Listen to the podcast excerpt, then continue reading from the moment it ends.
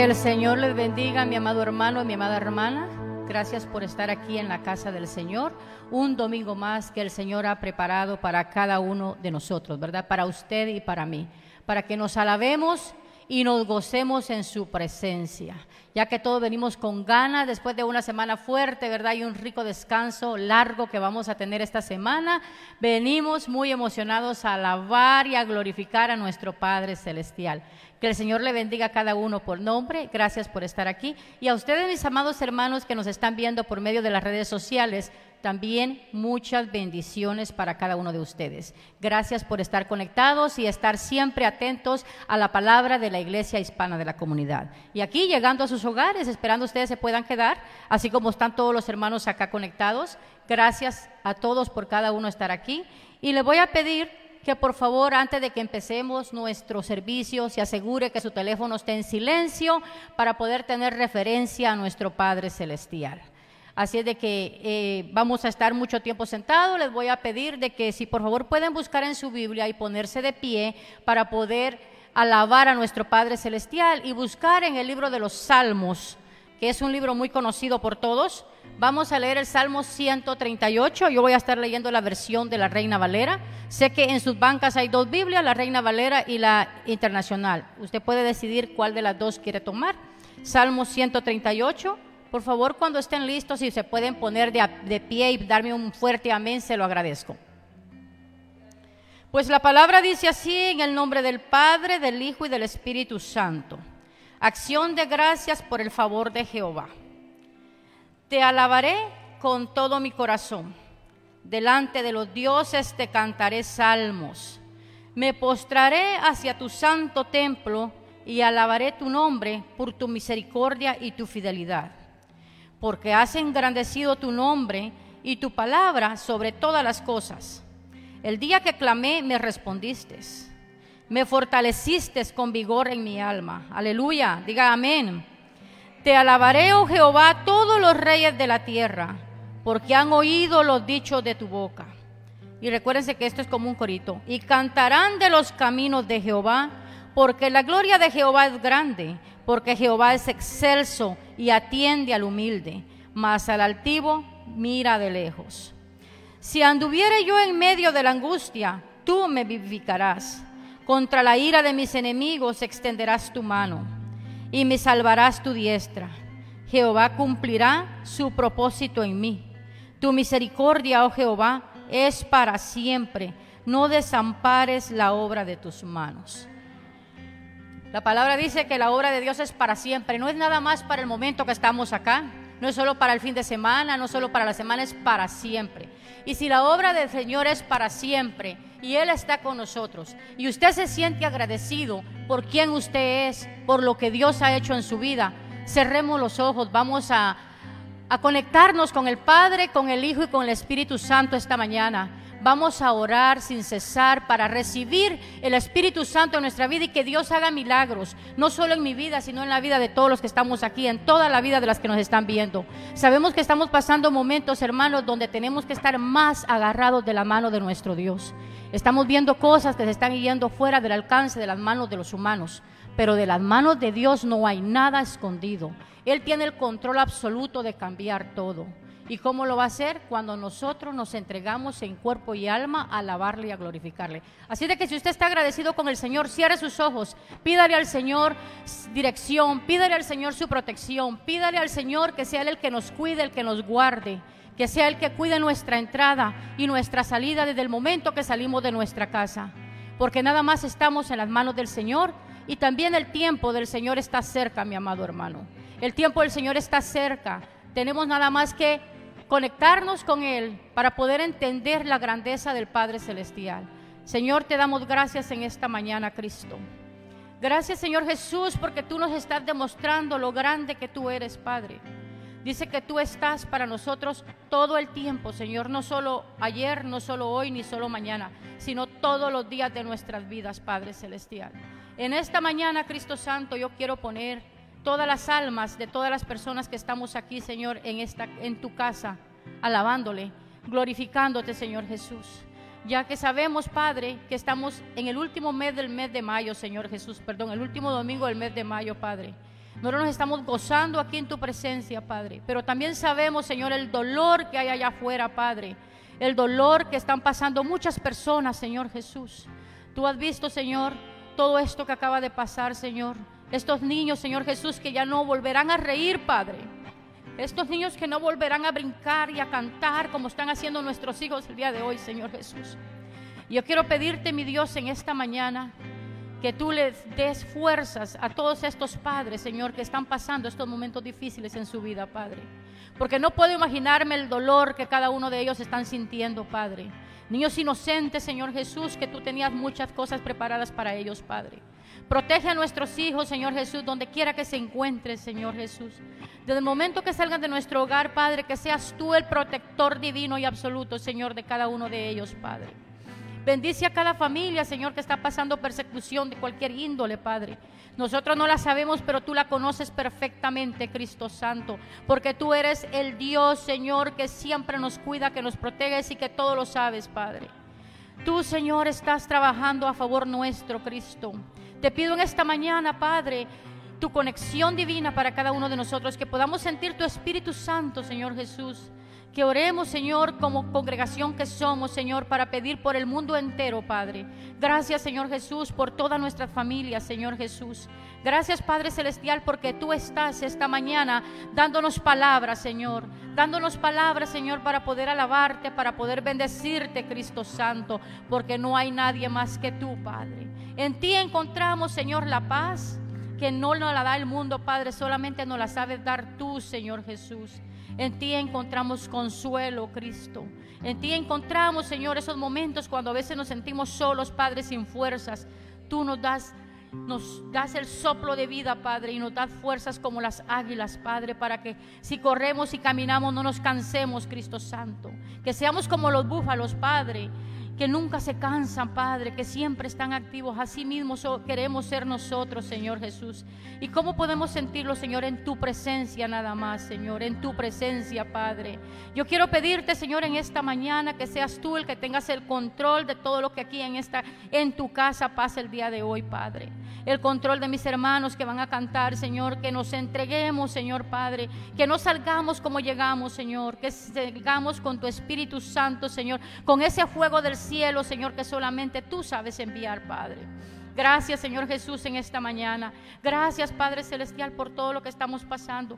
Gracias por este momento que tú nos das, Señor, de poder glorificar tu nombre, de poder hablar de las maravillas que solamente tú puedes hacer, mi Cristo Santo. En esta mañana, Cristo, ponemos todo en tus manos, porque tú eres el gran yo soy, el poderoso Rey de Israel, Padre Celestial.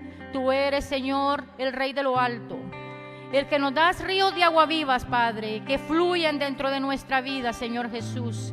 Gracias, Padre, por esos ríos de agua viva que están fluyendo en estos momentos en cada vida, Señor Jesús. Gracias, Padre Celestial, por cuidarnos, por protegernos y por tenernos aquí, Señor, parados, Padre. A pesar de que algunas veces, Señor, nos sentimos que ya no podemos, pero en ti encontramos fuerzas nuevas, Padre. Cada amanecer, Señor, cuando te encontramos, cuando te recibimos, Señor Jesús, podemos sentir tu presencia, Padre. Y eso nos anima, Señor, nos da luz nuevamente, Padre, y volvemos a ser nuevas personas, Señor Jesús. En tu amor, en tu perdón estamos, Señor Jesús. Gracias, Padre, por ser tan maravilloso. Gracias, Señor, por cuidarnos. Y gracias, Padre, por permitirnos estar aquí hablando de tu palabra, Señor Jesús. Bendice este día, Padre. Bendice a cada uno por nombre, Padre. No nos cansamos de alabarte, Señor, porque solamente tú eres el grande, Padre. Te alabamos y te glorificamos. Y en tu santo nombre, Señor Jesús, estamos siempre diciendo amén, amén. Porque tú vives. Dale un fuerte abrazo al Rey. Gocémonos en las alabanzas, hermanos, porque el Señor está acá y Él está hablando a cada uno de nosotros. Aleluya. Un fuerte aplauso al Rey, como dijo la hermana Dora. Bienvenidos sean todos. Comenzamos con este primer cántico, eh, el cual se titula Dios subió a su trono. Y este cántico, como muchos, casi todos los cánticos, diría todos yo, eh, que cantamos aquí están basados en la palabra del Señor. Y cuando yo busqué la palabra del Señor, el Salmo 47 dice, Aplaudan pueblos todos, aclamen a Dios con gritos de alegría. Cuán imponente es el Señor Altísimo, el gran Rey de toda la tierra. Dios el Señor ascendido entre gritos de alegría y toques de trompeta. Canten salmos a Dios, cántenle salmos, canten, cántenle salmos a nuestro Rey. Así que yo les invito en este momento a que si pueden estar en pie, vamos a aprovechar cada instante de este servicio para cantar salmos a nuestro Rey. Aleluya.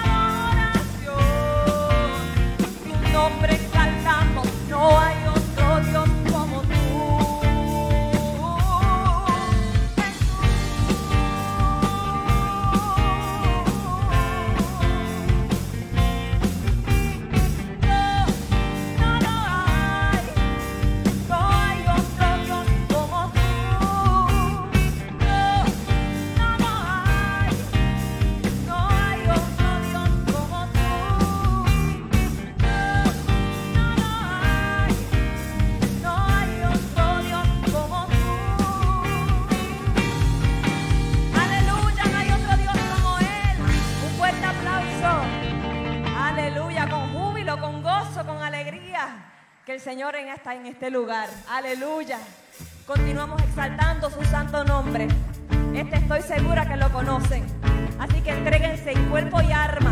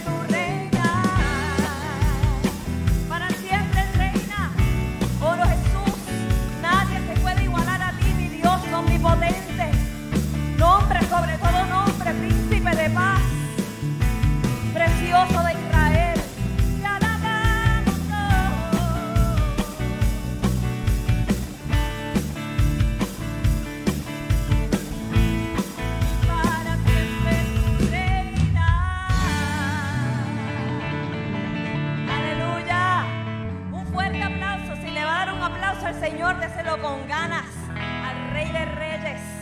Aleluya, Santo Jesús.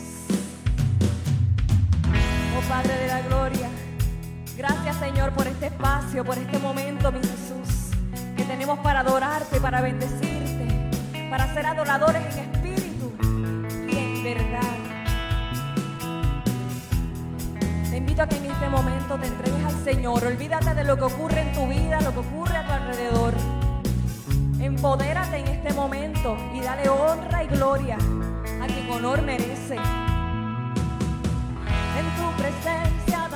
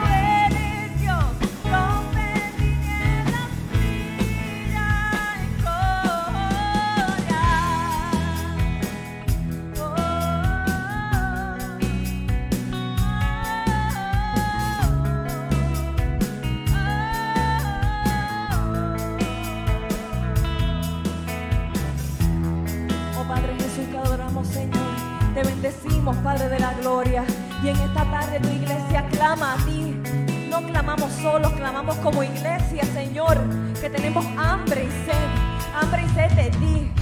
De justicia, de tu misericordia, de tu amor, Señor Jesús. Y todo esto nace, Señor, porque reconoce- reconocemos que tú eres rey. Eres rey de mi vida. Eres rey sobre todas las naciones, Señor. No importa lo que pueda estar ocurriendo en mi vida, no tengo por qué temer, porque tú estás en control y tú reinas. Tú reinas sobre todos, Jesús. Aleluya.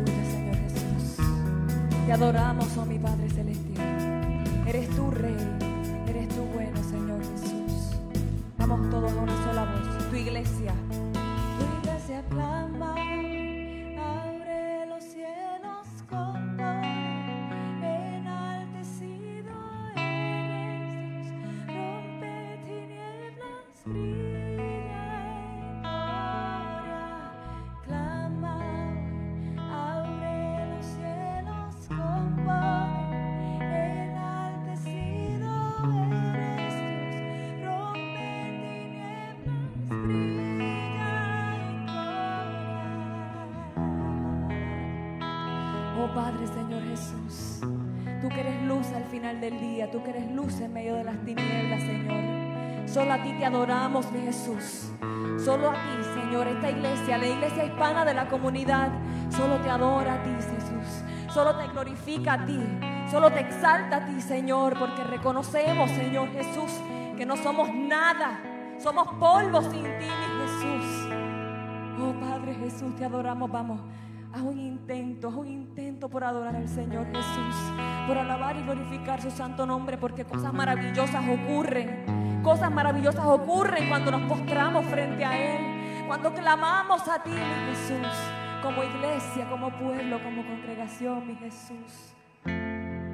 Oh Padre glorificado, oh alto y sublime, tú que reinas, Señor, tú que eres santo, Señor Jesús, santo, santo, santo, mi Jesús. Te adoramos solo a ti, mi Dios. Poderoso, mi Jesús, poderoso Jesús, poderoso gigante en mi vida. Oh Padre Jesús, oh gracias, Señor.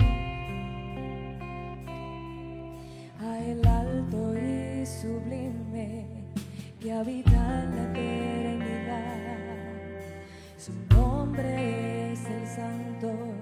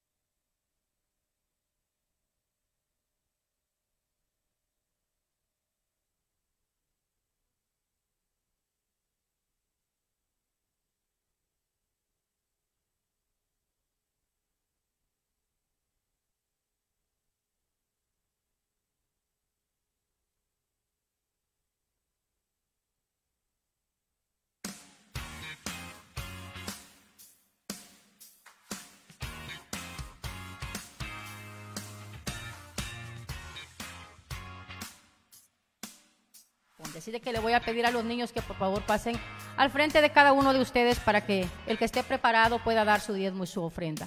Y también la parte de atrás está disponible para las personas que quieren dar su diezmo y ofrenda electrónicamente y para nuestros amigos y, y hermanos que nos están viendo por medio de Facebook también pueden ir a la página web de nuestra iglesia hispana de la comunidad, puede hacer clic donde dice dar y también puede dar su ofrenda de igual manera. Así de que el Señor es el que nos paga. Recuérdense de que Él nos da la oportunidad, nos da la salud y si Él nos da la salud nos provee también un trabajo. Y no solamente monetariamente es de que no nos podemos dar nuestros diezmos, también trabajando y ayudando al necesitado Recuérdense que hay muchas personas en necesidad y cuando nosotros ayudamos a una persona necesitada también estamos poniendo nuestro granito de arena.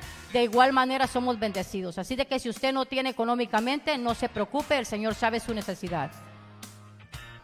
Y les voy a pedir de que por favor se pongan en pie.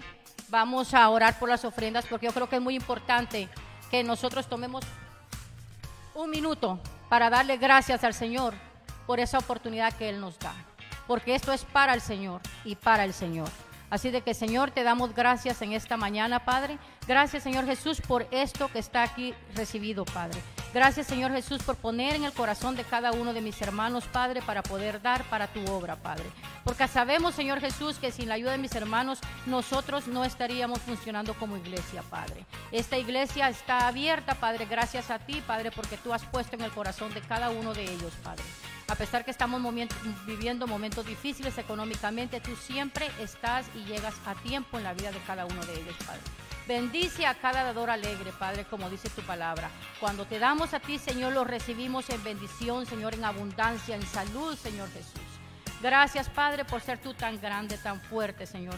Gracias porque tú siempre eres nuestro Padre Celestial y eres el que nos proteges y el que nos libra de todo lo malo, Señor Jesús. En tu Hijo amado Jesucristo decimos amén. Que el Señor bendiga las ofrendas. Y de esta manera le voy a pedir a los niños que por favor pueden pasar a su clase de la parte de atrás.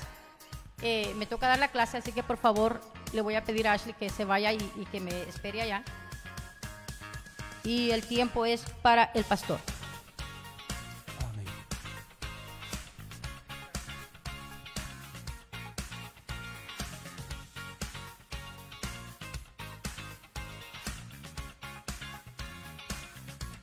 Muy buenas tardes, que el Señor les bendiga.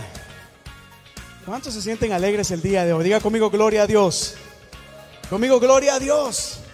Sabe, la alabanza desata el poder de Dios sobre nuestras vidas y a nuestro alrededor.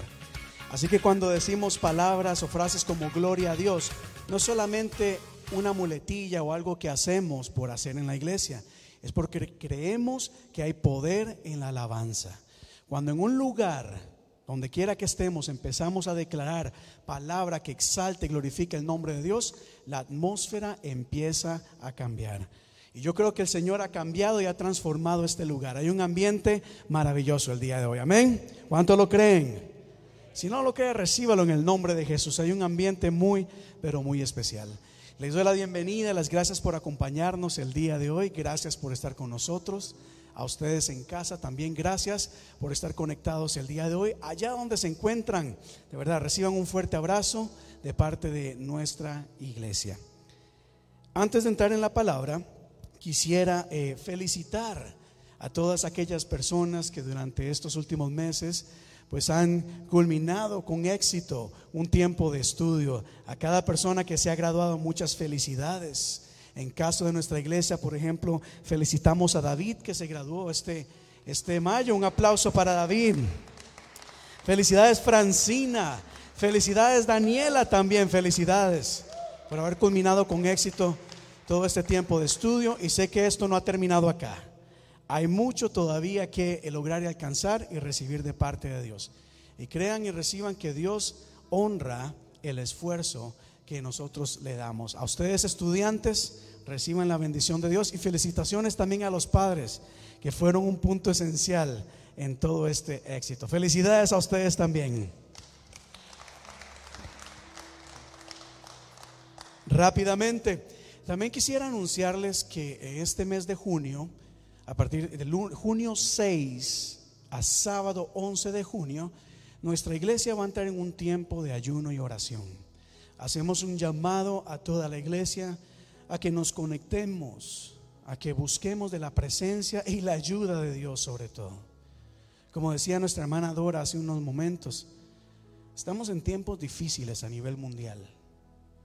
En Estados Unidos acabamos de pasar una de las peores tragedias en esta nación y una tragedia horrible, espeluznante. Conozco pastores que tienen conocidos allá en Texas eh, y, lo que están viviendo allá es bastante, bastante difícil. Los que somos padres de familia entendemos el dolor, la, la incertidumbre que se está viviendo eh, en esta nación. Así que vamos a orar, por supuesto, para buscar de Dios, pero también para pedir la protección de Dios por nuestras vidas, por nuestras familias, por nuestros niños. No solo los de nuestra iglesia, sino en todo el mundo. Todos merecemos la protección y el cuidado de Dios. Estamos viendo cómo cuando nos alejamos de Dios, cuando renunciamos a los principios de Dios, cuando le decimos a Dios que no es importante, ¿verdad? En las vidas, pues el mundo experimenta cosas bastante trágicas. Pero la Biblia dice que los que confían en el Señor, todas las cosas nos ayudan y nos fortalecen. Así que vamos a orar. Junio, ¿cuándo dije yo que es el ayuno? Junio 6 al 11. Así que durante la semana, después les vamos a dar más información, pero por medio de Zoom vamos a estar conectándonos en oración. Pero ese sábado 11, las puertas de la iglesia estarán abiertas para venir a buscar de Dios. Así que si usted desea buscar de Dios, necesita de Dios, las puertas estarán acá para que ustedes vengan a buscar en ayuno y oración el respaldo de Dios. Amén. ¿Cuántos dicen amén a eso? Bueno, ahora sí entremos en la palabra. Eh, hoy tengo un tema. Para mí todos los temas son especiales y siempre me, me emocionan compartir. Pero diga conmigo visión. Visión. El arte de ver lo invisible. El arte de ver lo invisible. Y qué importante es que nosotros como iglesia, como creyentes, aprendamos a caminar con visión. A caminar sobre todo en el llamado que Dios tiene para nosotros. Y para esto voy a invitarle a que me acompañe al libro de Juan. Juan capítulo 4. Tome nota, aunque los versículos van a estar acá en la pantalla, siempre es bueno que usted tome nota y si trae su propia Biblia, pues márquela y subrayela. Juan capítulo 4, versos 27 al 35. Yo voy a leer de la nueva versión internacional. Y dice la Biblia de la siguiente manera.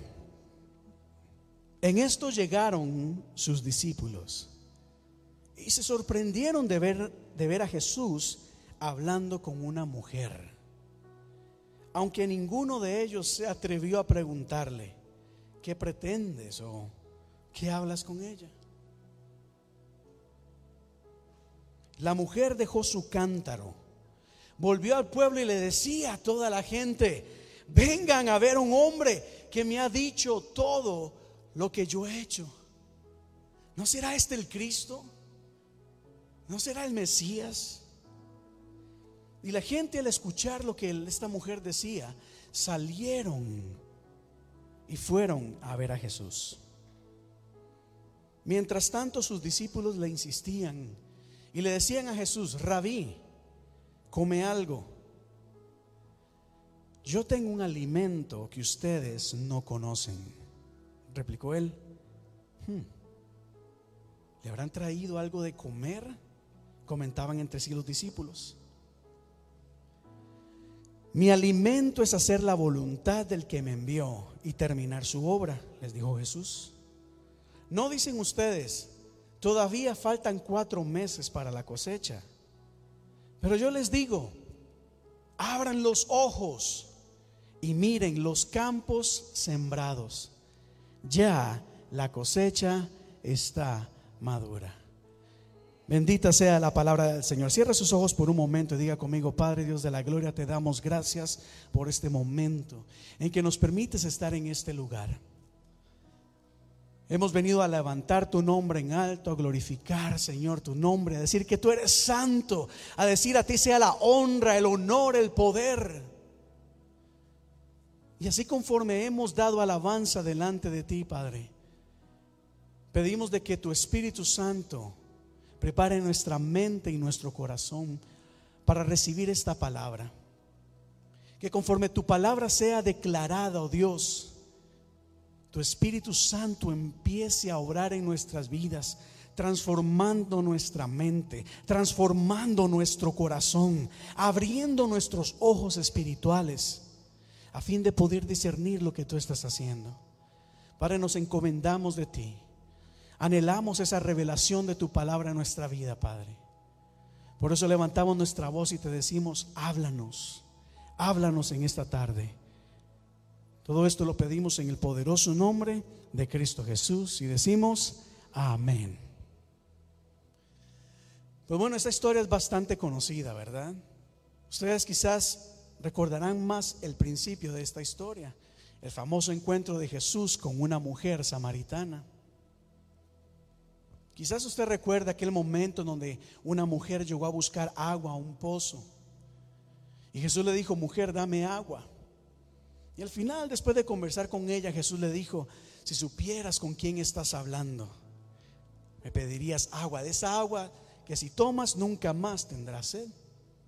Y esta parte quizás la conocemos bastante bien, pero hoy quisiera comentar esta otra parte de la historia.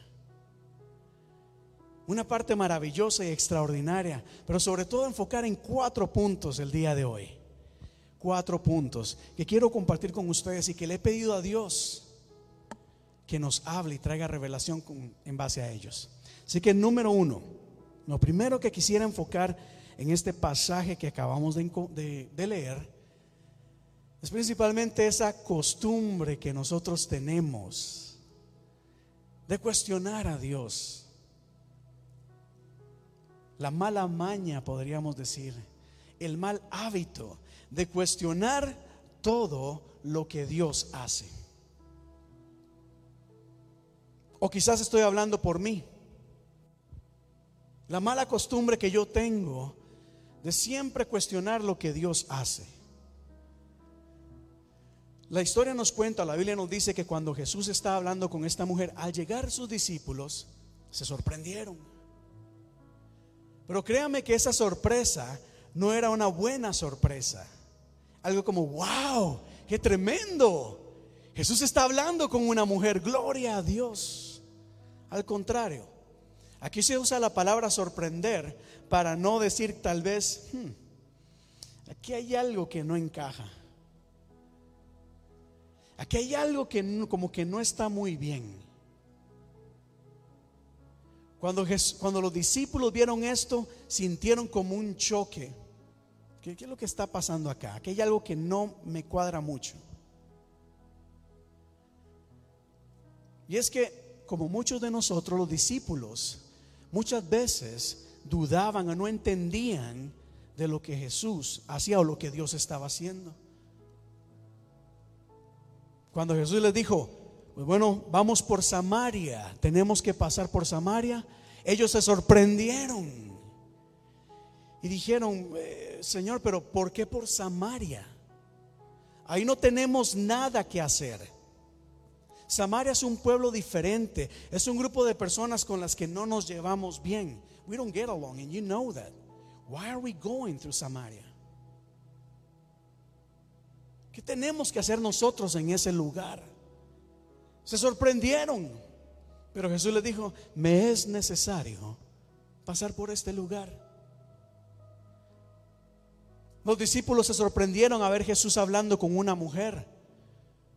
Que dijeron, Señor, esto no está bien.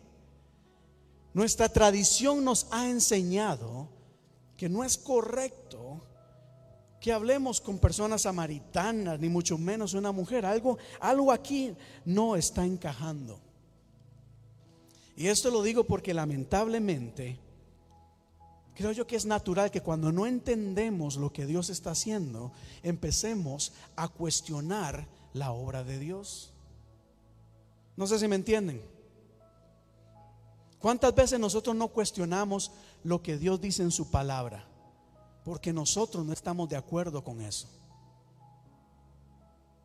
Hay gente que cuando uno le, predica el Evangelio, por ejemplo, cuando se hace el llamado a la santidad, se sorprenden dicen, ¿por qué la santidad? Esto no, no encaja muy bien con lo que la gente hoy en día espera. Diga conmigo santidad, consagración, pureza. Ahora diga conmigo prosperidad, bendición, abundancia. ¿Cuáles palabras han escuchado ustedes más? ¿Verdad? Y cuando a alguien se le predica de Cristo, en algún momento se le enseña el llamado, la importancia de la santidad, hay algo como que no encaja muy bien. Y cuando un pastor predica santidad a Jehová, algunos se sorprenden y dicen, no, esto como que no está bien. Algunos se sorprenden cuando Dios está haciendo algo que no va de acuerdo a lo que pensamos o quizás nosotros haríamos de manera diferente. Cuando Jesús se acercaba a los leprosos, la gente decía, wow, esto no está bien Jesús. Cuando Jesús se sentaba con los recaudadores de impuestos, la gente decía, no, eso está mal, no te debes juntar con esta gente. ¿Cierto o no es cierto? Cuando no entendemos lo que Dios hace, empezamos a cuestionar, empezamos a dudar, entre comillas, nos sorprende. Pero qué importante es que aprendamos a confiar en Dios, aunque no entendamos lo que Dios está haciendo. Hay que confiar en el Señor. Cuando Dios empieza a obrar y a hacer algo, vamos a creerle. Aunque no entendamos, aunque no estemos de acuerdo, vamos a creerle porque Dios sabe lo que hace. ¿Cuántos dicen amén a eso? Dios sabe lo que hace. Así que tenemos que romper con ese mal hábito de cuestionar. de dudar, hay que aprender a movernos y caminar en fe. Pero el segundo punto en esta historia que me llama la atención es la dieta de Jesús. Los discípulos le dicen, Jesús, come algo, necesitas comer. Y Jesús responde, lea conmigo lo que está en rojo, por favor. Diga conmigo, yo tengo un alimento que ustedes no conocen. Mi alimento es, mi alimento es, ¿qué pasa si no comemos, si no nos alimentamos? Nos morimos. Si no nos alimentamos, nos morimos. Jesús dijo, mi alimento, lo que me da vida, es hacer la voluntad de Dios. Yo sé que nosotros hemos escuchado una y otra vez eh, pasajes como cuando Jesús dijo, no solamente del pan vive el hombre, sino de toda palabra de Dios. O cuando Jesús dijo, yo soy el pan de vida, y si comen de este pan, se estaciarán.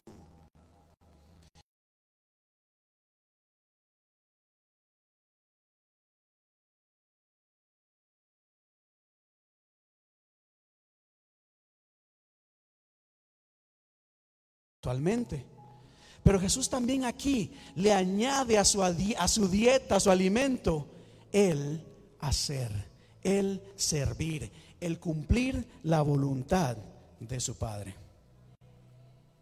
En otras palabras, Jesús dice, mi alimento no es solamente leer la Biblia, mi alimento es hacer lo que la palabra de Dios establece, la voluntad de Dios podemos leer, leer y leer la palabra. Que si, que si la leemos y no hacemos nada, ¿cómo es que dice Santiago capítulo 1? No, sed hacedores de la palabra, no solamente oidores, ¿verdad? No se conformen con oír la palabra, sino hay que llevarla a cabo, hay que hacer. Diga conmigo, hacer. Pero el tercer punto me dice aquí lo siguiente. Jesús dijo, mi alimento es hacer la voluntad de Dios para mi vida. Y aquí les pregunto a ustedes, bueno, ustedes no, allá en casa, allá en casa que nos están viendo, les pregunto, ¿sabes cuál es la voluntad de Dios para tu vida?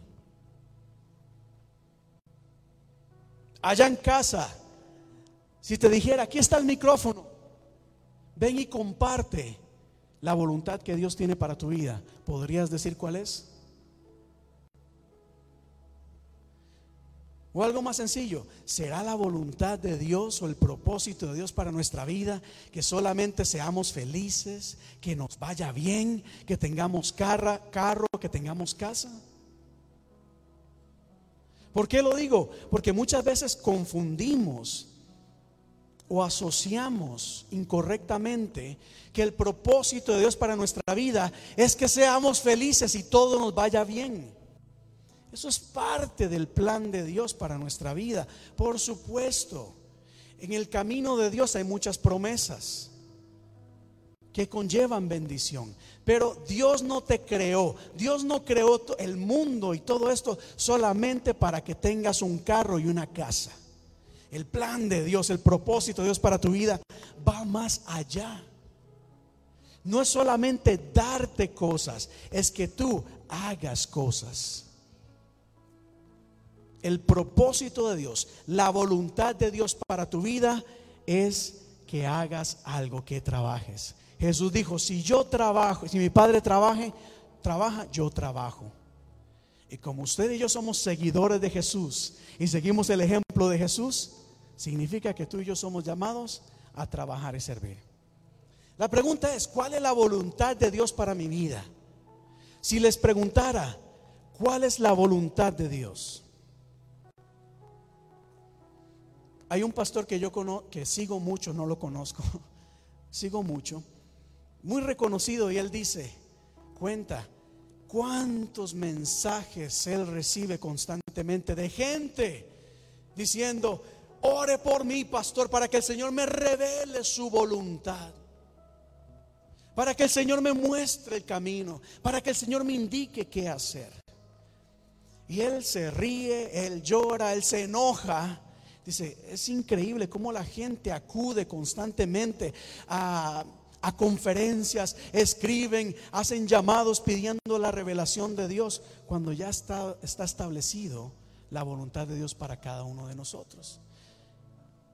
Hay cosas específicas a las que Dios te ha llamado y eso te va a corresponder a ti descubrirlas en el Señor. Pero hay algo que la Biblia nos enseña, se lo voy a mostrar acá rápidamente con cuatro versos. Número uno, ¿cuál es la voluntad de Dios para tu vida?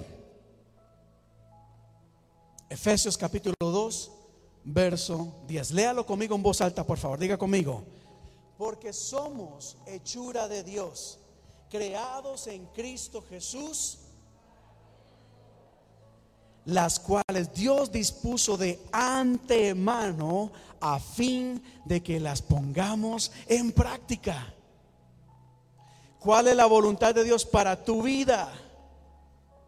Que hagas buenas obras. Y note el final de este versículo, dice, las cuales ya Dios dispuso. ¿Cuándo? No es que Dios se levanta hoy y dice, bueno, hoy... Hmm, David, ¿qué hacemos con David hoy? ¿A dónde lo pongo? ¿Qué, puede, hacer David hoy? No. Antes de la fundación del mundo, antes de que tú y yo viniéramos a este mundo, ya Dios tenía algo, una misión, un propósito para ti. Ya había dicho, la idea o mi plan es que don Gerundio camine en mi voluntad, en mi llamado al cumplimiento de esta obra que yo ya he establecido. Es decir, tienes una misión que ya Dios designó para ti.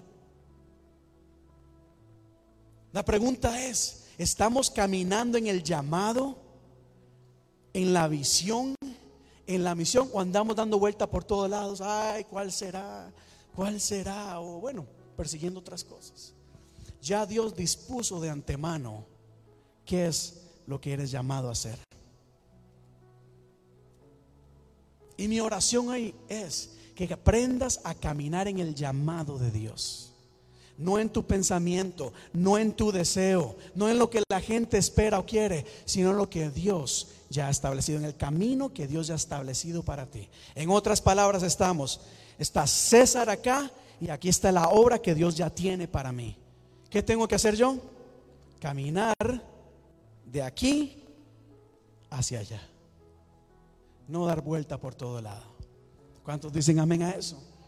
Ahora, yo no sé usted, pero esto debe ser causa de emoción, porque hay gente hoy en día que no sabe qué hacer con su vida. No tienen metas, no tienen proyectos, no tienen ambición, se levantan día a día a trabajar, a, bueno, pues, ¿qué hago con mi vida? Hay algo, tienes una misión, tienes un propósito en Dios. Algo especial y maravilloso. Esto es, digno de alabanza. Le doy otro ejemplo acá. Mateo capítulo 5 dice, ustedes, ustedes, no ellos, dice, ustedes son la luz del mundo. Tú eres luz. Dígale a la persona que está a su lado, tú eres luz. Ah, pero algo mejor aún dice, hagan brillar su luz para que toda la gente vea las obras que ustedes hacen y glorifiquen al Padre. Hay algo que debemos hacer, alguna buena obra, algo de bien para este mundo que cuando la gente lo vea diga, wow, gloria a Dios. Gloria a Dios. Y si vemos a nuestro alrededor, ¿no es cierto que este mundo necesita de buenas obras? En las escuelas, en las universidades, en los hospitales. Piensa en los hospitales, en los hogares de ancianos. ¿No necesitamos gente que haga buenas obras? Antes yo recuerdo, hay veces me siento muy viejo. Like I feel really old sometimes. But I do remember, me acuerdo, cuando antes a uno le enseñaban así, mira, si has de ayudar a un anciano a cruzar la calle, hazlo. Es una buena obra. Pero ahora vemos ancianos ahí en el tren temblando en las rodillas y la gente en el teléfono. ¿Y qué le importa? Y ahora hay una carencia de buenas obras. Pero la Biblia nos dice que tú y yo somos llamados a hacer el bien a los demás. Vamos a hablar un poquito más espiritualmente. Anote lo que dice Primera de Corintios capítulo 12. No veo bien. I cannot really see that well. What does it say? ¿Qué dice esa primera parte? Es que no tengo mis lentes, no veo muy bien. ¿Qué dice? ¿A, a, a quiénes? Al pastor. Al pastor. Y al apóstol. Y al profeta y al evangelista. ¿Qué más hay? Ya ni se sabe hoy en día. Pero ¿a quiénes? A cada uno. Eso significa que tienes un don espiritual. Manny, you have a spiritual gift. You do. Francina, you do too as well. Roberto, tienes uno o hasta dos o tres dones espirituales. Porque eso es lo que dice la palabra. Rodolfo, tienes un don espiritual, mínimo uno. Quizás hay más. Porque ya Dios ha establecido que a cada uno de nosotros se nos ha dado un don espiritual. Se le ha dado una manifestación especial del Espíritu para el bien de los demás. A unos les da por el Espíritu palabra de sabiduría. ¿Y cuánto no necesitamos sabiduría en los mismos púlpitos? Necesitamos de sabiduría. A otros, por el mismo espíritu, se les da conocimiento o entendimiento. A otros, por, por fe. A otros, perdón, fe. Necesitamos, de gente, necesitamos gente de fe en las iglesias. Gente de fe en las familias. Gente que le crea a Dios. Por ese mismo dones para sanar enfermos. Oiga eso. Aquí, entre tanta gente que hay acá el día de hoy conectada, there's gotta be somebody that has the gift of healing. El don de sanar enfermos. Es que no hay que buscarlo. A cada uno se les ha dado. Aquí hay alguien que tiene el don de sanar enfermos. Entre tantos dones, aquí tiene que haber alguien en esta iglesia que tenga ese llamado de Dios, esa unción especial para interceder por los enfermos y que sean sanos. A otros poderes milagrosos o hacer o la capacidad de hacer milagros. De hacer milagros. A otros profecía, a otros discernir espíritus, a otros hablar en lenguas, a otros interpretar en lenguas y lo voy a dejar ahí. Pero Pedro dice más adelante en primera de Pedro capítulo 4 verso 10, cada uno ponga al servicio de los demás el don que haya recibido. Regresando al tema, ¿cuál es nuestro alimento? Hacer la voluntad de Dios, ¿verdad? ¿Y cuál es la voluntad de Dios para tu vida o para nuestra vida? Mínimo, número uno, buenas obras. Número dos, poner al servicio de los demás el don que Dios nos ha dado. Dos cosas mínimo acá. Así que si Dios te ha dado el don de profecía y no estás profetizando, te estás, eh, te estás debilitando espiritualmente. Si hay una iglesia en donde hay dones espirituales de sanar enfermos, echar fuera demonios, lenguas y nada pasa, hay algo que no está bien. Porque como cuerpo de Cristo el Señor nos ha llamado a cumplir una función. Lo vemos como muy serio, no sé si me están entendiendo acá. Ese es nuestro alimento la dieta de Jesús, o sea, el alimento, lo que Jesús, de lo que Jesús se alimentaba era la oración, la adoración. La Biblia nos dice que Jesús iba al templo, Jesús cantaba, Jesús daba sus sacrificios, sus ofrendas, Jesús estudiaba la palabra, pero Jesús trabajaba y servía. mi padre hasta ahora trabajo y yo también trabajo. ¿Cuántos creen que Dios está orando, está haciendo algo? ¿No creen? Aunque no lo veamos, ¿verdad? Si Dios está trabajando, tú y yo somos llamados a también a obrar, a trabajar, a servirle. Pero voy culminando ya acá con esto. Voy a culminar con esta última parte.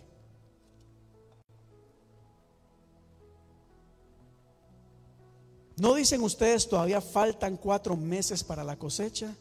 Yo les digo, abran los ojos y miren los campos sembrados. Ya la cosecha está madura. ¿Qué significa esto? Jesús aquí está moviendo a los discípulos a ver las cosas de una manera natural a una dimensión sobrenatural. Jesús acá les está enseñando a ver las cosas de manera diferente con ojos de fe. Le dice, abre tus ojos. Mira. No sigas poniéndole atención a aquellas cosas que no tienen relevancia. No sigas. Mire, Jesús le dice, ustedes han aprendido a medir las cosas en tiempo natural. Faltan cuatro meses para la cosecha, dicen, ¿verdad? En lo natural aún no es tiempo. En lo natural aún las cosas no se debe dar. Pero en lo sobrenatural, en la dimensión sobrenatural de Dios, Jesús dice, ya el tiempo ha llegado. Dele gloria a Dios por eso. Miren, no sigamos perdiendo, y esto va para los líderes de la iglesia acá, para toda la iglesia, pero principalmente para los líderes. Ha llegado el tiempo de abrir nuestros ojos de fe. No sigamos perdiendo el tiempo cuestionando la obra de Dios. Pero ¿por qué por Samaria? ¿Pero por qué a la mujer? Es hora de que abramos los ojos espirituales y discernamos lo que Dios está haciendo. Les doy un ejemplo acá. Había un gigante que estaba oprimiendo al pueblo de Israel llamado Goliat. Y todo un ejército así, temblando de miedo, paralizado, porque veían en lo natural a un hombre grande, a un guerrero fuerte, a un guerrero armado. Era imposible derrotarlo lo natural. Pero David abrió sus ojos espirituales y no vio lo natural de ese hombre, vio lo sobrenatural de Dios. No sé si me entienden acá. Abramos los ojos, líderes de la iglesia, abre tus ojos. No veamos el gigante, veamos lo sobrenatural de Dios. El Señor le dio una tierra prometida a Israel y le dijo, abunda leche, miel, frutos gigantes, será maravilloso. Y la gente vio el fruto, pero de repente se enfocaron en los gigantes, en lo natural y dijeron, no podemos. Qué linda la promesa de Dios para los grupos de alcance araceles, pero las cosas está difícil, no se puede. De repente la gente movió, cambió su mirada de la promesa de Dios a lo natural del ser humano. No se puede, dice lo natural. Pero en el nombre de Cristo, al abrir nuestros ojos de fe, decimos, claro que si somos llamados a conquistar la tierra que el Señor nos ha dado. ¿Cuántos dan gloria a Dios a eso? No me creen. No me creen. El Señor puso al profeta en un valle de huesos secos, en un valle árido lleno de, muerte. no había ni muerte, ya la muerte había desaparecido. Estaba tan seco eso que no había nada ni esperanza. En lo natural, el profeta dijo: aquí no hay nada. No hay nada que hacer acá, ya todo está perdido.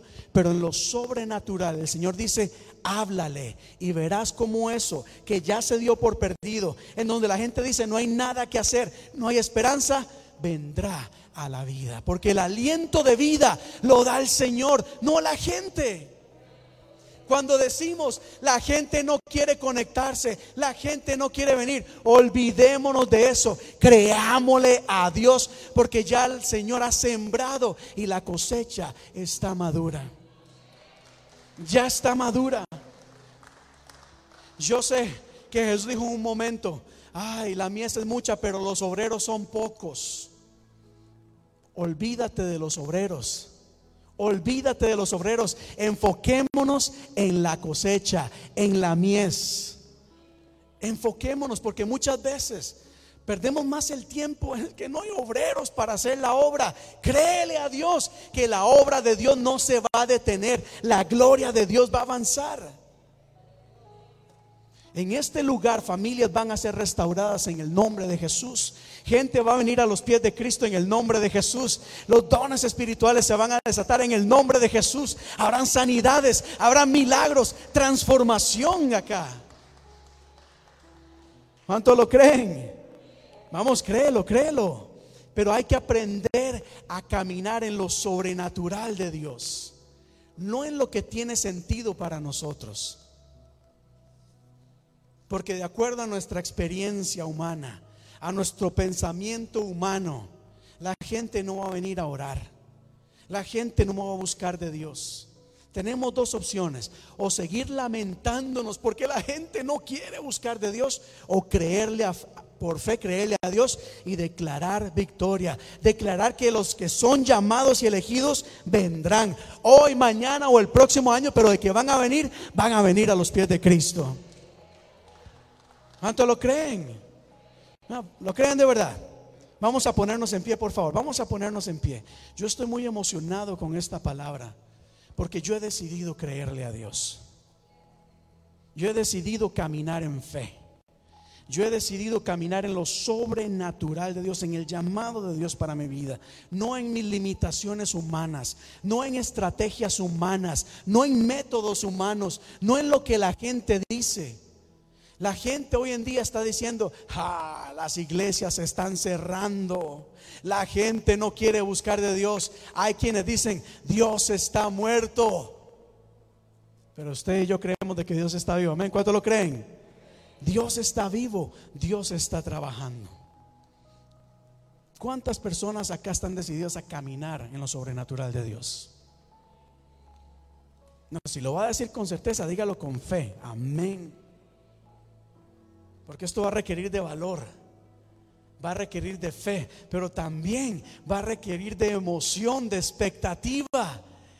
Imaginémonos acá un servicio con mucha gente llena buscando y clamando la presencia de Dios. ¿Se imaginan ustedes un aposento algo alto en este lugar? No, no, como que allá no lo creen. ¿Aquí se imaginan eso? Yo lo imagino. Yo lo imagino. ¿Se imaginan ustedes un grupo, ah, más gente aquí alabando y glorificando la presencia de Dios? Mira, este, en este retiro de pastores que estuvo, Estuvo maravilloso, extraordinario hace un tiempo. Ocurrió algo extraordinario, una confirmación de Dios. Laura, eh, ya después estábamos hablando y de repente yo agarro la guitarra y empiezo a cantar. Empiezo a, tocar y cantar. Y un pastor empieza a quebrantarse y empieza a llorar. Y empieza a quebrantarse y dice, necesito que oren por mí. Y todos los pastores empezaron a poner manos, a orar, a clamar, a interceder. Otro, yo necesito que oren por mí. Vamos a orar. Yo mismo llegué y dije, empecé a quebrantarme, a llorar. Yo dije, yo también quiero eso. ¿Por qué? Porque en la alabanza hay poder. Créame que yo no agarré la guitarra para desatar la gloria de Dios. Yo la agarré porque estábamos en un ambiente bonito. Pero ¿saben lo que me dijeron esos pastores? Dice César, es que aún no has entendido que hay poder en la alabanza y en la música.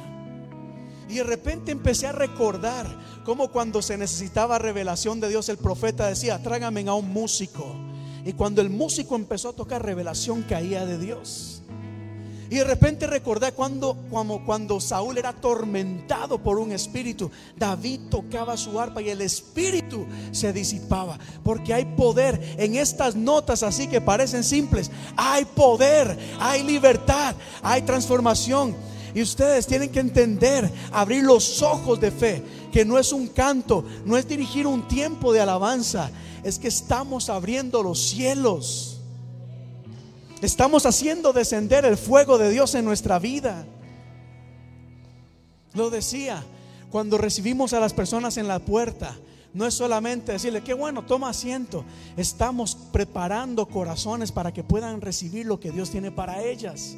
Y así en cada grupo. Los grupos de alcance, por ejemplo, no es un lugar para conectarnos y hablar un ratito. No, es que hay comunidad, hay crecimiento. Ahí empezamos a desarrollar dones, talentos y levantar y preparar gente para que predique el Evangelio. Hay poder. Los niños están atrás en la escuela dominical, pero eso no es una clase para entretenerlos. Estamos sembrando la semilla del Evangelio en ellos, preparando hombres y mujeres de bien que entiendan y caminen en los principios divinos de Dios. Porque si ustedes no se han dado cuenta, los principios humanos hoy en día están llevando a los jóvenes a suicidarse, están llevando a los jóvenes a odiarse, a atacarse, a cometer atrocidades. Cuando abrimos los ojos, como Jesús lo dijo, abre tus ojos, porque aquí hay algo que está ocurriendo. Aleluya. Entonces vamos a ver, es, la tierra ya está preparada. Miren, aquí falta mucha gente, por la razón que sea. Vamos a cortar con, esa retórica, esa, esa conversación de que la gente no quiere venir. Bueno, ¿saben qué? hay una, hay, una, hay una mies muy grande aquí en Boston. Hay millones de personas en esta ciudad que necesitan de Cristo. Y si algunos no quieren venir, otros están sedientos de la palabra de Dios. Yo no entendía cuántas veces yo he estado en momentos en donde digo, necesito que oren por mí. Pero tal vez se, terminaba la alabanza o algo pasaba, entonces lo dejaba pasar. Pero me he dado cuenta, principalmente en este retiro de pastores que tuve, que momentos como este, cuando decimos póngase en pie, oren, hay gente que está anhelando que se oren por ellas. Hay gente está, que está necesitada. Yo he caído en el pecado quizás de apresurar las cosas. Ok, it's almost time we have to go. Pero ahora el Señor me ha ido mostrando que aunque sea por una persona, nos quedaremos acá ministrando y fortaleciendo. Porque a eso el Señor nos ha llamado. A orar, a creer, a ministrar. A recordarles que hay que abrir nuestros ojos de fe. Y si vemos enfermedad, en el nombre de Jesús abrimos nuestros ojos de fe y vamos a ver y declarar sanidad. Vamos a declarar provisión. Vamos a declarar fortaleza. Vamos a declarar consuelo. Vamos a declarar victoria. Aunque sintamos que el mundo está encima, vamos a creerle a Dios. Y yo quisiera orar por ustedes en este momento. Quisiera orar por, por nuestra iglesia, por los líderes, por todos ustedes. Porque el Señor ha dicho el día de hoy, yo le creo a Dios. Ya el campo está sembrado. La mies está madura. La mies está madura. Gente ya preparada que necesita dar ese paso de fe y creerle a Dios. Vamos a declarar bendición. Amén.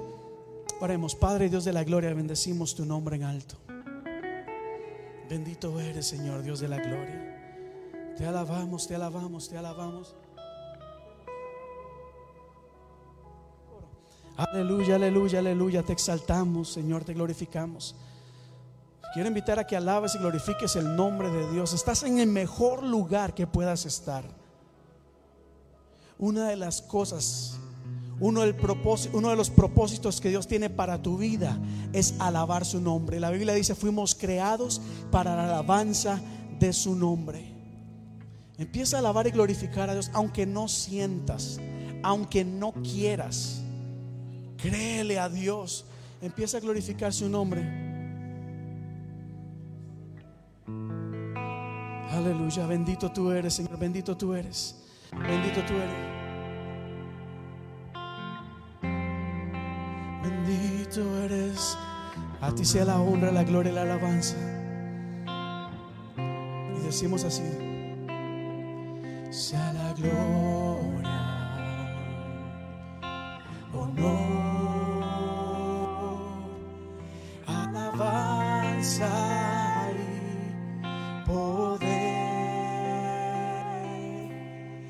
que reina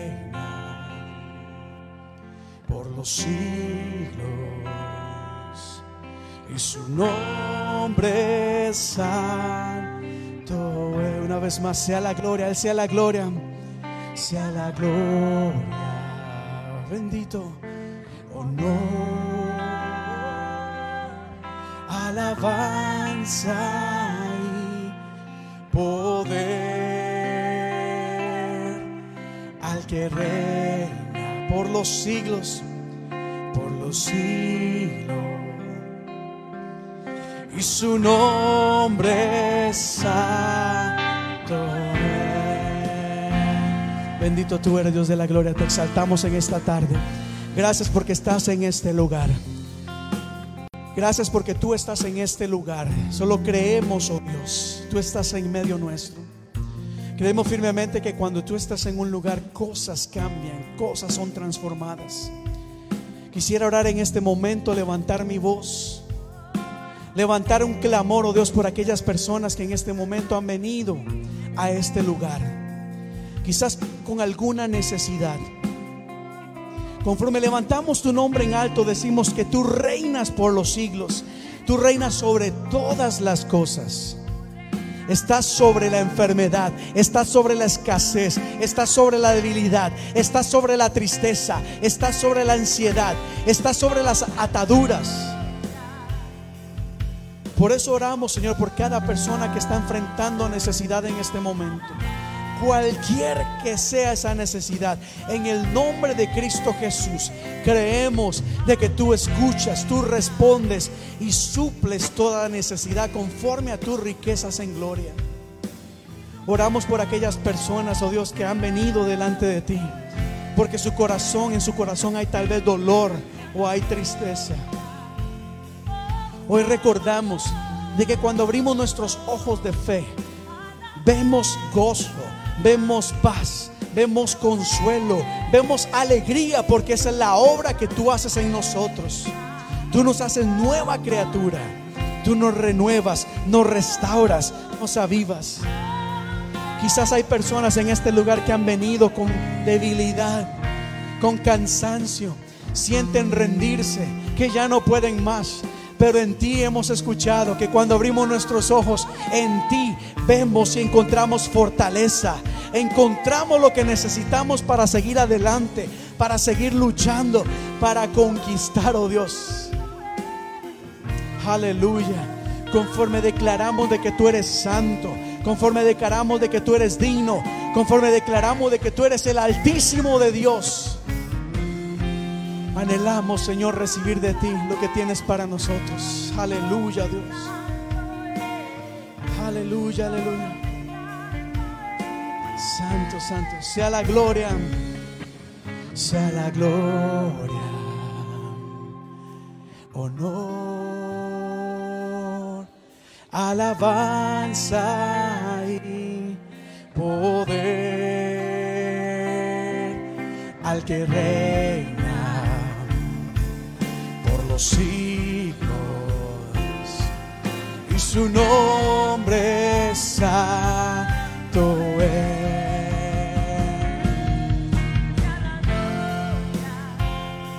Bendito Dios. Aleluya. Aleluya, aleluya, aleluya, aleluya, Dios. al que reina por los y su nombre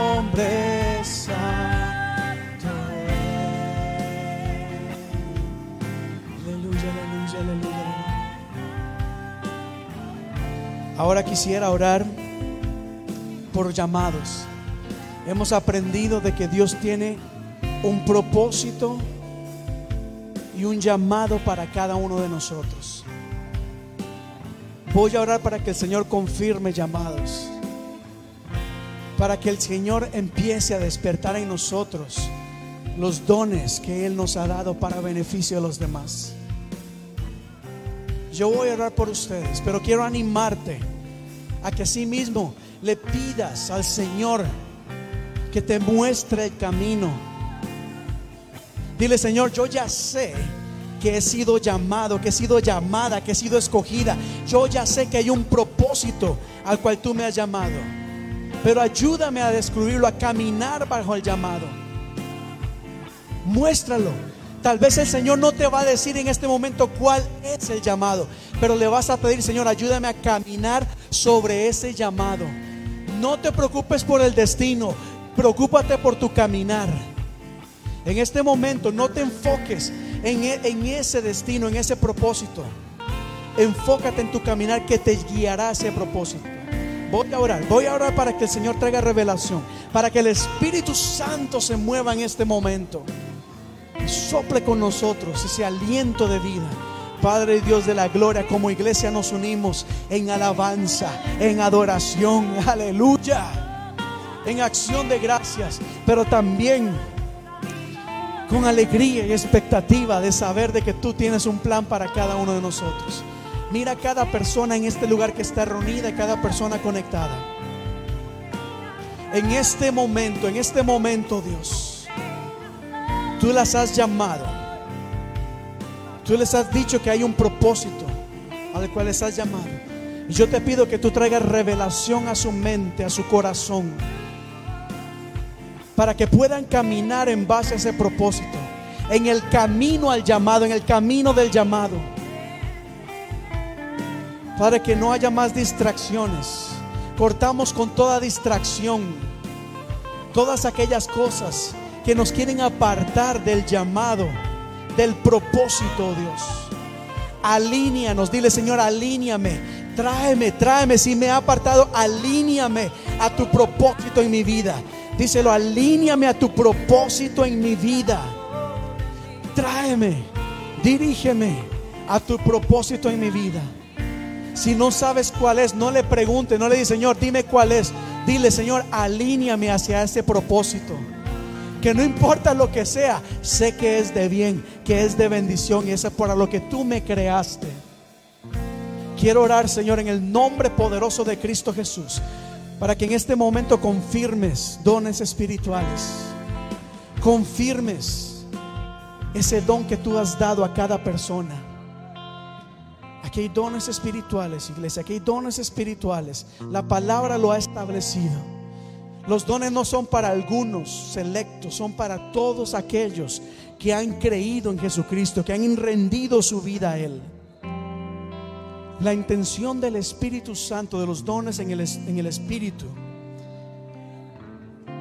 es para que podamos cumplir la obra de Cristo en este mundo.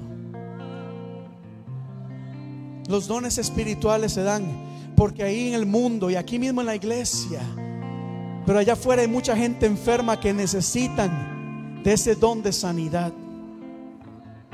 Hay gente que está experimentando situaciones críticas, quizás tendidos en una cama sin esperanza.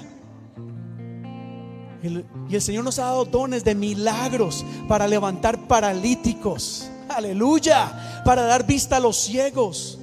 Para que los sordos puedan escuchar. Para que los mudos puedan hablar. Aleluya, Dios.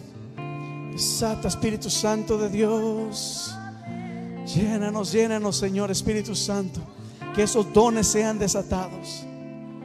Necesitamos esa profecía divina que nos muestre el camino a seguir. Esa profecía, esa palabra que nos indique, nos alinea tu voluntad como iglesia. Necesitamos discernimiento de espíritus, oh Dios. Necesitamos, Padre, estar alineados a lo que tú estás haciendo en, esta, en este lugar, en esta ciudad.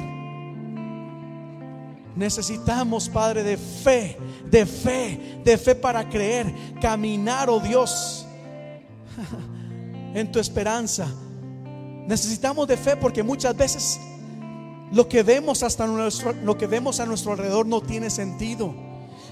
Pareciera que no tenemos los recursos, no tenemos la conexión, no tenemos los medios. En nuestra propia fuerza lo hemos intentado y no podemos, pero tu fe nos alienta a creerte y a obrar y trabajar conforme a tu voluntad. Que haya fe en esta iglesia, que haya fe en esta iglesia, que haya poder en esta iglesia. Que haya fe, oh Dios, aleluya, aleluya. Trae revelación, Espíritu Santo de Dios. Y empieza a avivar. Reprendemos todo pensamiento negativo, toda mentira del diablo que quiera confundirnos, que quiera engañarnos, que quiera desanimarnos. Hay gente que dice, no, yo no creo, porque como Dios me va a usar a mí. Esto no es en base a merecimientos, iglesia. Esto es en base a la gracia de Dios. No es por lo que hayas hecho es por un regalo, los dones son un regalo de Dios. Aleluya, aleluya. Gracias Padre y Espíritu Santo. Trae esa revelación. Trae, oh Dios, ese mover que tanto anhelamos en este lugar, que tanto necesitamos en este lugar. Es tu presencia, oh Dios, lo que necesitamos. Es tu presencia lo que necesitamos. Lo que va a transformar nuestra vida, oh Dios, es tu Espíritu Santo. Lo que va a marcar diferencia en nuestra vida, la obra de tu Espíritu en nuestro ser. Aleluya, Dios. Santo, santo, santo, maravilloso. Aleluya, aleluya, aleluya. Gracias, Padre, gracias, aleluya. Aleluya, aleluya, aleluya, aleluya, santo. Créele a Dios, iglesia, créele a Dios, créele a Dios, créele a Dios. Créele a Dios. Y dile al Señor, yo quiero creer. Yo voy a creer, yo voy a caminar en fe. Me voy a atrever a creer. Aun cuando parece que no hay sentido. Aun cuando no entienda. Aun inclusive cuando no esté de acuerdo. Yo te voy a creer. Te voy a creer, Padre. Yo te creo a ti, yo te creo, yo te creo, yo creo en los milagros que estás haciendo y vas a hacer en este lugar. Yo lo creo, Padre. Aleluya, aleluya. Cree conmigo, cree conmigo, cree conmigo. Milagros, milagros, milagros. Cree conmigo, declara milagros en este lugar por un momento más, iglesia. Cree milagros, milagros. Cuando todo esté por perdido, cuando no haya más esperanza, nosotros creemos de que en Cristo hay esperanza. Creemos en las obras maravillosas de Dios. Creemos en la protección de Dios. Creemos en la cobertura de Dios. Creemos que la sangre de Cristo tiene poder. Creemos, anhelamos y declaramos un avivamiento en nuestra vida y en este lugar. Creemos que anhelamos la gloria de Dios. Gracias Padre, gracias, gracias. Gracias Señor, gracias Padre, gracias te damos. Bendito eres, bendito eres. Santo es el Señor. Santo es el Señor. Santo es el Señor. Santo, santo. Aleluya. Dele un fuerte aplauso al Señor en esta tarde. Puede tomar su asiento, iglesia. Aleluya. Santo y bendito es el nombre del Señor. Yo le creo a Dios.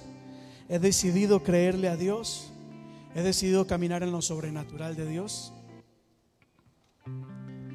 Y lo único que puedo hacer es invitarles. Yo no puedo imponer acá nada. Pero sí voy a orar por cada uno de ustedes para que puedan creer. Porque en los caminos de Dios hay cosas maravillosas y extraordinarias. Hay cosas buenas. Hay cosas tremendas y maravillosas.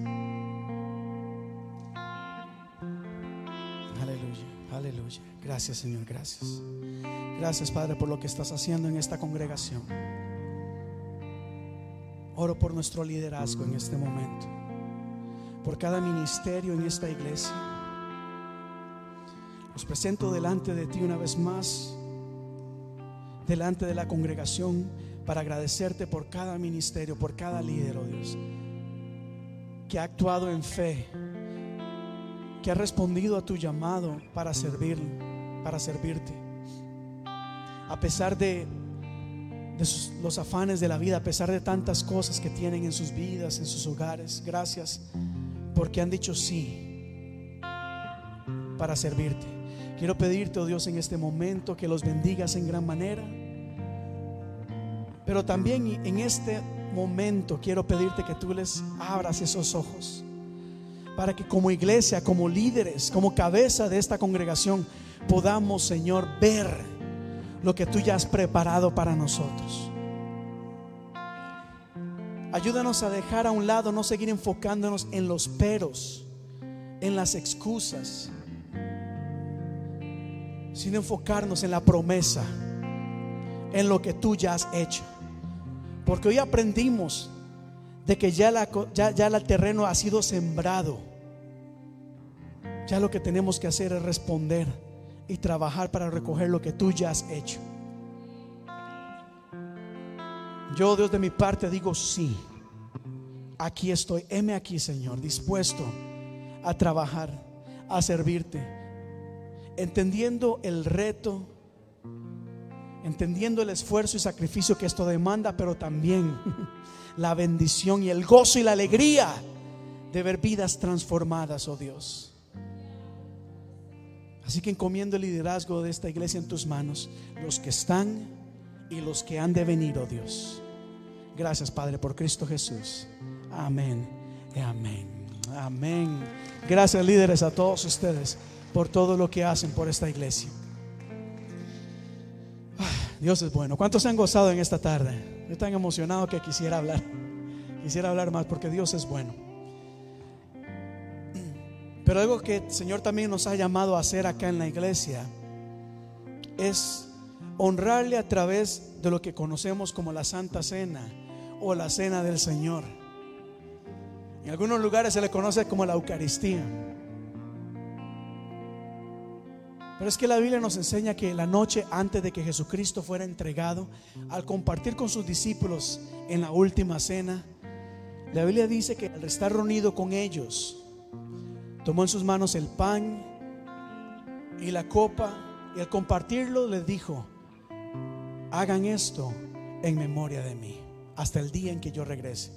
Por eso una vez al mes acá en la iglesia hispana de la comunidad celebramos la cena del Señor. Y en nuestra iglesia, para nosotros la cena del Señor está abierta para todas aquellas personas que deseen de participar de ella. Aquí no, hacemos preguntas. Lo que sí hacemos es darle, extenderle la invitación para participar de estos elementos que representan el cuerpo y la sangre de Cristo. Pero ciertamente consideramos esto como un acto muy sagrado, de mucha reverencia, que aunque es un motivo de celebración, es algo que tomamos seriamente.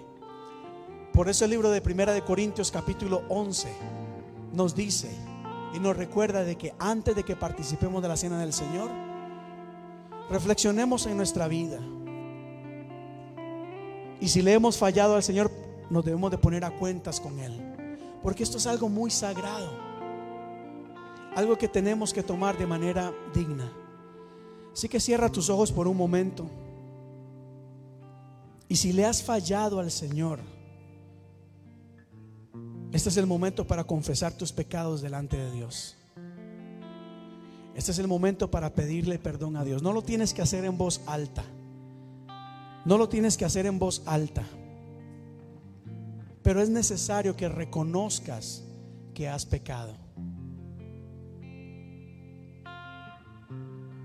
Es, necesario. Si sabes cuál ha sido tu pecado, le dice, Señor, tú sabes que yo he hecho esto y esto y esto.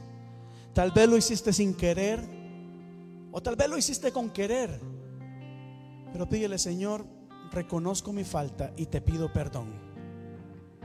Y te pido perdón.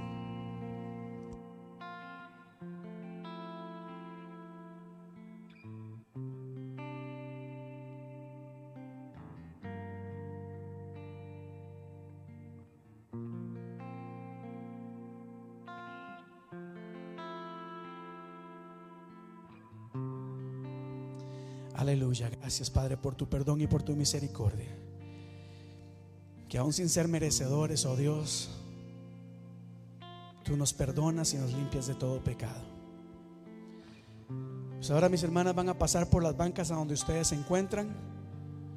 Y aquí en nuestra iglesia lo que les vamos a invitar a hacer es que ustedes pueden pasar en este momento, tomen una copa y un, y un pedazo de pan que representan la sangre y el cuerpo de Cristo. Y vamos a esperar a participar todos juntos como iglesia. Mientras tanto, le invito a que alabe y glorifique el nombre del Señor, que alabe su nombre. Si usted no ha sido bautizado, puede tomar una uva que representa también el símbolo de la sangre y el cuerpo de Cristo Jesús. Los niños también son invitados a participar de estos elementos, honrando y glorificando el nombre del Señor.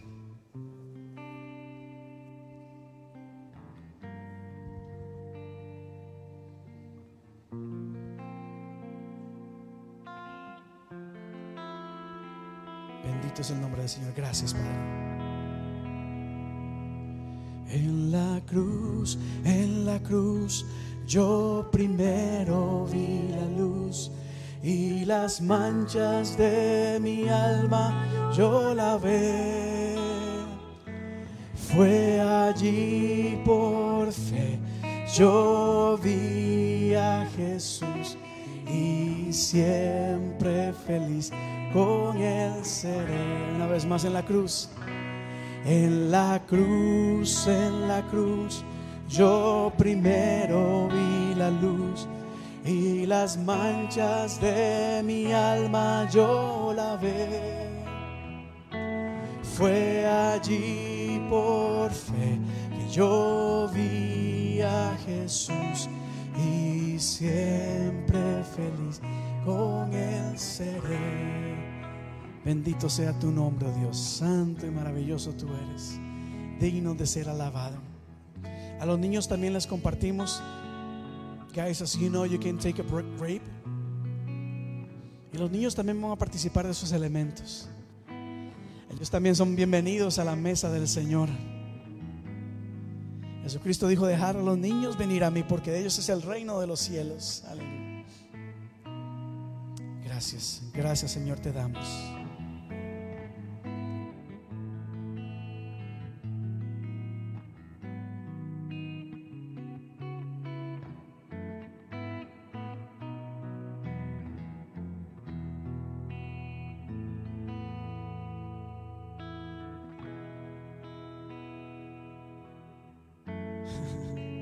Pues la Biblia nos enseña que al estar el Señor Jesús con sus discípulos, tomó en sus manos el pan, lo partió y dio gracias a Dios y dijo, este pan representa mi cuerpo, el cual será entregado por cada uno de ustedes. Este pedacito de pan que nosotros tenemos en nuestra mano es un símbolo que representa el cuerpo de Cristo Jesús, que fue entregado por amor a nosotros, que sufrió, que fue golpeado, que fue lastimado para perdón de nuestros pecados. Toma en sus manos el pan, dele gracias a Dios y diga conmigo, Señor, en este momento consagramos este pan, es decir, lo dedicamos delante de ti. Este pan representa tu cuerpo y te damos gracias porque entregaste este cuerpo por amor a nosotros. Y ahora nos disponemos de participar de estos elementos, oh Dios, en el nombre de Jesús. Participemos del pan.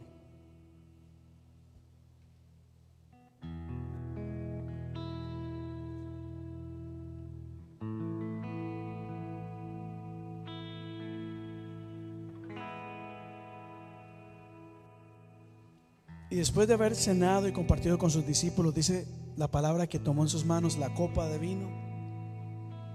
Y les dijo, esta copa representa mi sangre la cual será derramada por cada uno de ustedes.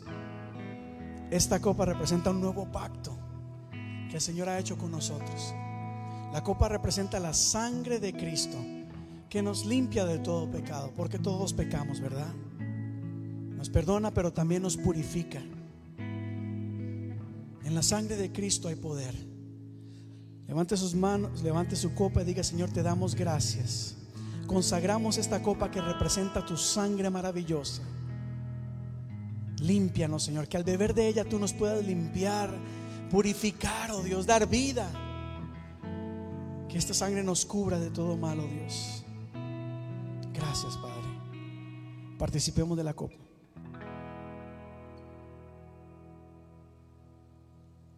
En la cruz. En la cruz, en la cruz yo primero vi la luz y las manchas de mi alma yo la ve. Fue allí por fin yo vi a Jesús y siempre feliz comience. Y Jesucristo dijo, de ahora en adelante, cada vez que hagan esto en memoria de mí, recuerden y háganlo siempre hasta el día en que yo regrese. En nuestra confianza, nuestra esperanza, nuestra seguridad es que Cristo regresará por su iglesia. Amén. Y yo creo que eso está más pronto de lo que pensamos. Cristo viene pronto. Amén. Al sea la honra, la gloria, la alabanza hoy, mañana y siempre y por los siglos de los siglos. La iglesia dice, si pueden, denle un fuerte aplauso al Señor en este momento. Gracias.